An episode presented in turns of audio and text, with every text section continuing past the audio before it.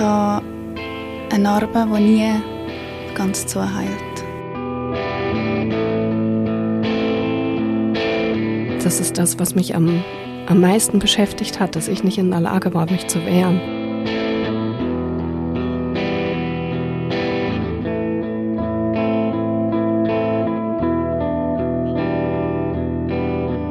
Das ist der Podcast Hashtag MichToo und in diesem Podcast erzählen Menschen von ihren sexuellen Übergriffen.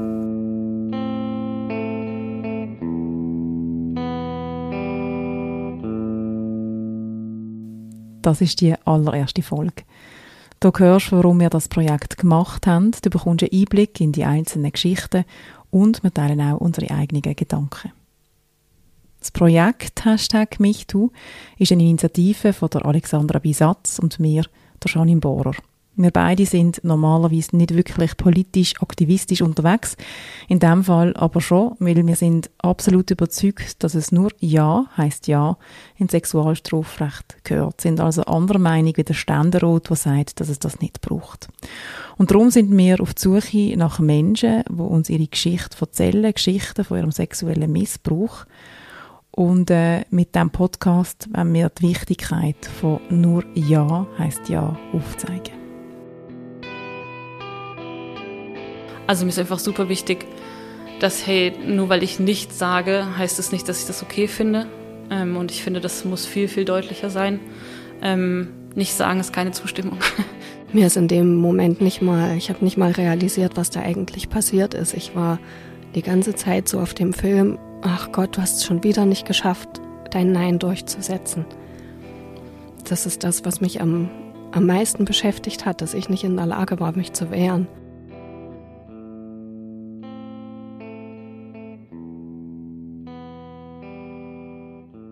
Wir haben für das Projekt äh, Crowdfunding gemacht, haben 2000 Franken Welle, um unsere Ausgaben zu decken. Und es ist sehr schön gewesen, zu sehen, dass innerhalb von wenigen Tagen, etwa nach zweieinhalb Tagen, haben wir die 2000 Franken zusammen.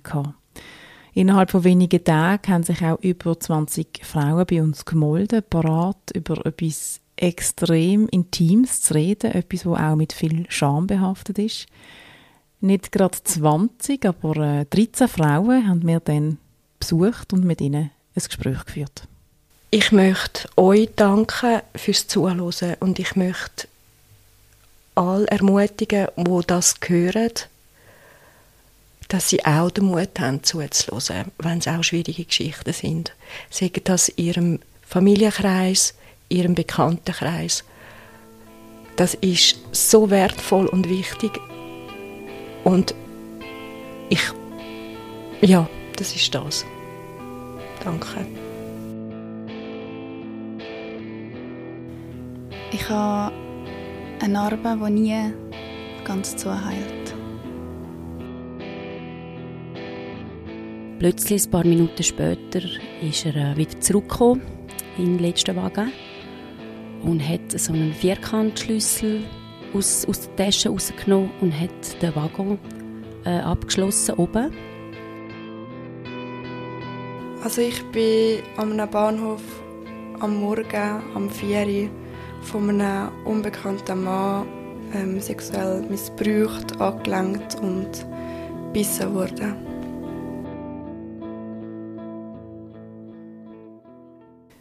Bandbreite von der Geschichte von diesen 13 Frauen die ist enorm groß. Von Cousins, die ungefragt der steife Penis an Cousinen drücken und sich reiben, bis hin zur Vergewaltigung.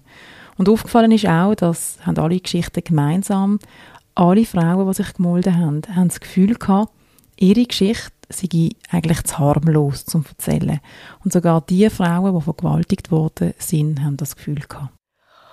Und ich merke gerade, als du die Frage ausgesprochen hast, es berührt mich, weil mir einfach bewusst wird, weil ich jetzt wirklich 30 Jahre lang geglaubt habe, weil das kein physischer Sex war mit Körperkontakt, dass das nicht der Wert ist, das auch nur als Übergriff wirklich selber dürfen zu empfinden.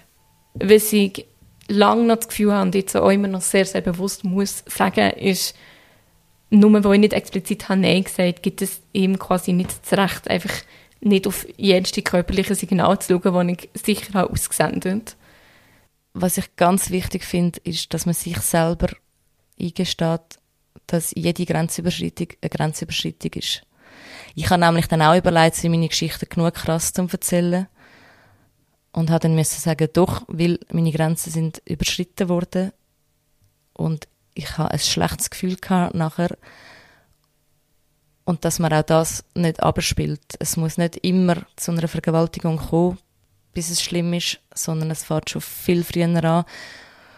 Und es kommt ja eben genau so schleichend. Und wenn man halt so kleine, Anführungszeichen, Übergriff als normal anschaut, ist ja dann auch logisch, dass dann Vergewaltigung auch akzeptabler ist, weder dass es sein sollte. Das ist äh, das, was ich fest gemerkt habe. Etwas, was sich auch durch alle Gespräche gezogen hat oder zieht viel und uns auch extrem nachdenklich gemacht hat, ist die Tatsache, dass alle Frauen sich schuldig gefühlt haben. Also sie haben alle eine Mitschuld auf sich genommen. Und ich glaube, genau dort liegt der Unterschied zwischen Nein ist Nein und nur Ja heißt Ja. Also ich denke, ich habe sehr viel Schuld auf mich genommen und mich eigentlich hauptsächlich wahrscheinlich sogar schuldig gefühlt. Im Sinne von, ja, ich hätte mich ja können wehren Ich hätte ja nicht müssen in die Situation. Ich hatte zum Beispiel extreme Schuldgefühl, weil mich danach die Polizisten gefragt haben, ja, wieso bist du denn mit? Und ich habe so gefunden, ich weiß nicht, weil ich dort stark war. Und erst Wochen später habe ich gedacht, und auch wenn, wenn ich jetzt gesagt hätte, ja, Mo, ich komme mit, die hätte das nicht geheissen, hey, lang wir noch unter einem BH und in Intimbereich. Vielleicht kuschelt man noch oder macht wild um und dann plötzlich hat man Sex und man verpasst wie den Moment, wo man dann aktiv müsste Nein sagen. Und irgendwann ist der Punkt wie dann vorbei, dann denkt man wie so, ja, jetzt habe ich ja schon so und so agiert, jetzt kann ich auch nicht mehr zurück, was ich aber total falsch finde. Täter, und jetzt in dem Fall sind es alles männliche Täter, äh, lassen sich nicht schubladisieren. In diesen Geschichten sind Täter Brüder, Väter, Cousins, Freunde, Fremde. Schweizer, Ausländer, alle und in allen Schichten und zu jedem Jahrzehnt. Menschen, die Grenzen von anderen Menschen überschreiten, die sind offenbar einfach überall. Und dann ist es natürlich auch so ein bisschen der Klassiker, oder? Es ist nicht irgendwo der fremde Mann, der hinter dem Mauer gumpelt oder irgendetwas. Es sind meine Kumpels und es sind meine Kumpels geblieben. Nicht für immer, aber unmittelbar schon noch ich bin recht stolz auf mich gewesen, dass ich so fest vehement Nein sagen Und die Gegenreaktion ist dann gewesen, dass er das Getränk über mich geschüttet hat, was ja rein, es war eigentlich nichts Schlimmes, aber aus der Intention heraus, wo er es gemacht hat, es ist wie so, so wie geteert und gefedert. Du hast jetzt etwas gemacht, was man nicht machen darf, du hast Nein gesagt und darum verdienst du jetzt nichts anderes als ich schütte dich jetzt voll. Passend zu dem würde ich selber auch noch gerne einen Vorfall erzählen, was der Alex und mir passiert ist, als wir mit der äh, Hashtag MichTu-Tour unterwegs sind. Und zwar haben wir ein Auto ausgelehnt und haben das beschriftet mit nur Ja heißt Ja, Hashtag MichTu. Und an einem Tag, also einem Morgen in der zweiten Nacht, hat offenbar irgendein Typ, ein Mensch mit Penis, so stark auf der Schriftzug reagiert, dass er uns, und sorry, wenn ich so klare Wörter brauche, er hat ans Auto gewichst. Und da, da frage ich mich schon, oder wir fragen uns da schon, was geht in so einem Kopf ab? Oder warum kann man sich so provoziert fühlen? Ja, das ist wirklich eine Geschichte, die ich teilen mit euch.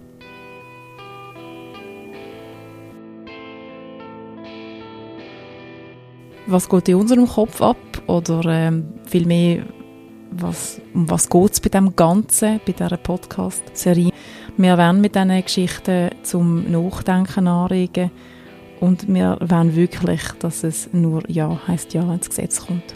es ist eine Grundhaltung und es geht auch gar nicht nur darum, das einzufordern vor Gericht oder irgendetwas, sondern es geht darum, dass die Gesellschaft ihre Haltung ändert, oder?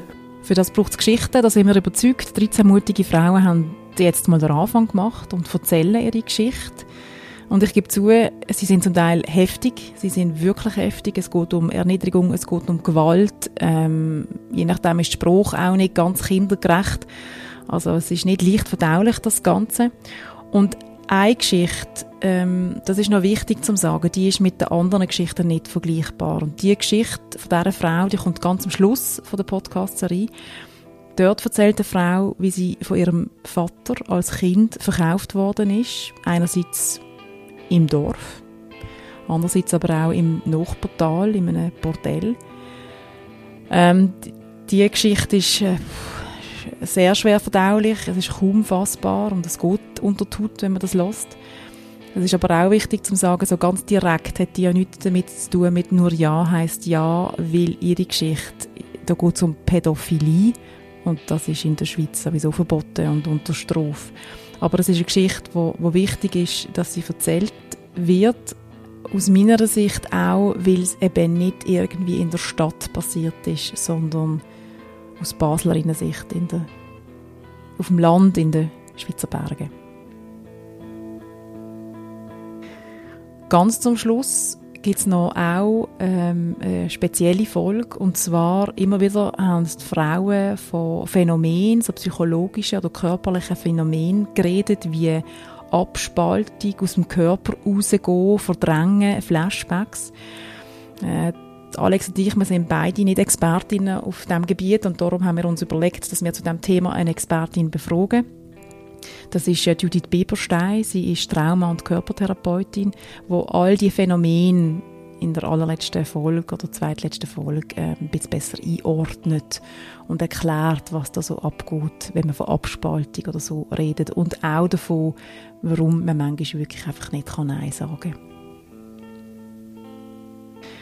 Und dann ganz zum Schluss liegt mir auch noch etwas auf dem Magen, was ich Ihnen gerne oder euch gerne möchte sagen, liebe ParlamentarierInnen.